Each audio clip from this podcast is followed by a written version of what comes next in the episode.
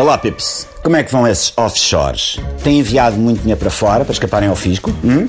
E eu sou uma coisa: quando enviam uns valentes milhões de euros à socapa, entregam o modelo 38 à autoridade tributária ou só registram a operação em letras escritas com canela numa travessa de arroz doce, alambazam-se e siga para bingo?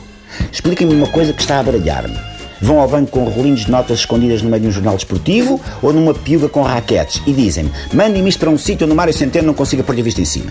Ou conhece um ladrão, que conhece um vigarista, que conhece um burlão, que conhece um gatuno, que conhece um mentiroso, que conhece um tipo que tem uma carrinha de fruta e leva as notas para um paraíso fiscal, escondidas num cacho de bananas ou refundidas num sítio recôndito da anatomia onde o sol nunca brilha.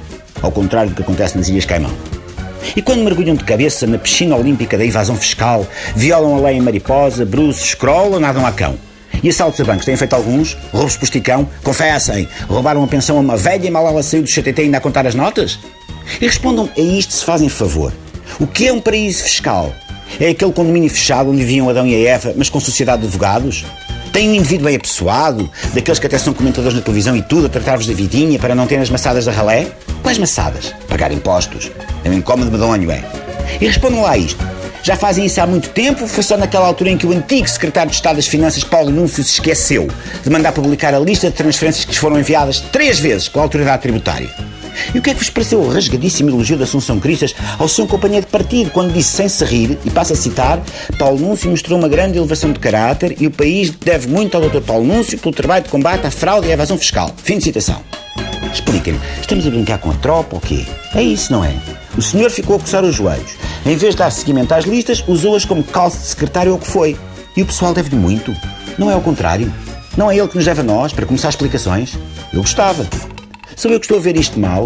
Eu que paguei impostos e segurança social a dobrar porque vivia acima das minhas possibilidades. Eu a quem mandaram sair da minha zona de conforto e emigrar. Eu que levei bordoada forte e feio para ir além da Troika. Enquanto outros, só quando chegaram ao governo é que se lembraram que tinham deixado a segurança social por pagar durante anos e foram correr tratar do assunto. Eu é que tenho que agradecer ao senhor. Porque carga d'água.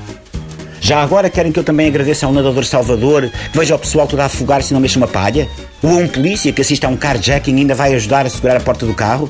Se fizerem muita questão, até acho que era de levar a Maria Luísa Albuquerque ao Parlamento, sim senhor. Não para lhe pedir esclarecimentos, mas para lhe oferecer uma baixada de mesa da Casa Real de Versalhes, como forma de agradecimento.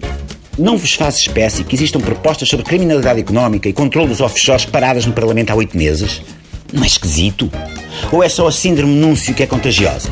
Por favor, a quem saiba responder a isto, que envie as suas explicações para Miguel Guilherme, TSF, Programa Não é Mau, Rua Tomás da Fonseca, Torres de Lisboa, Torre E, quarto piso, 1609 Lisboa.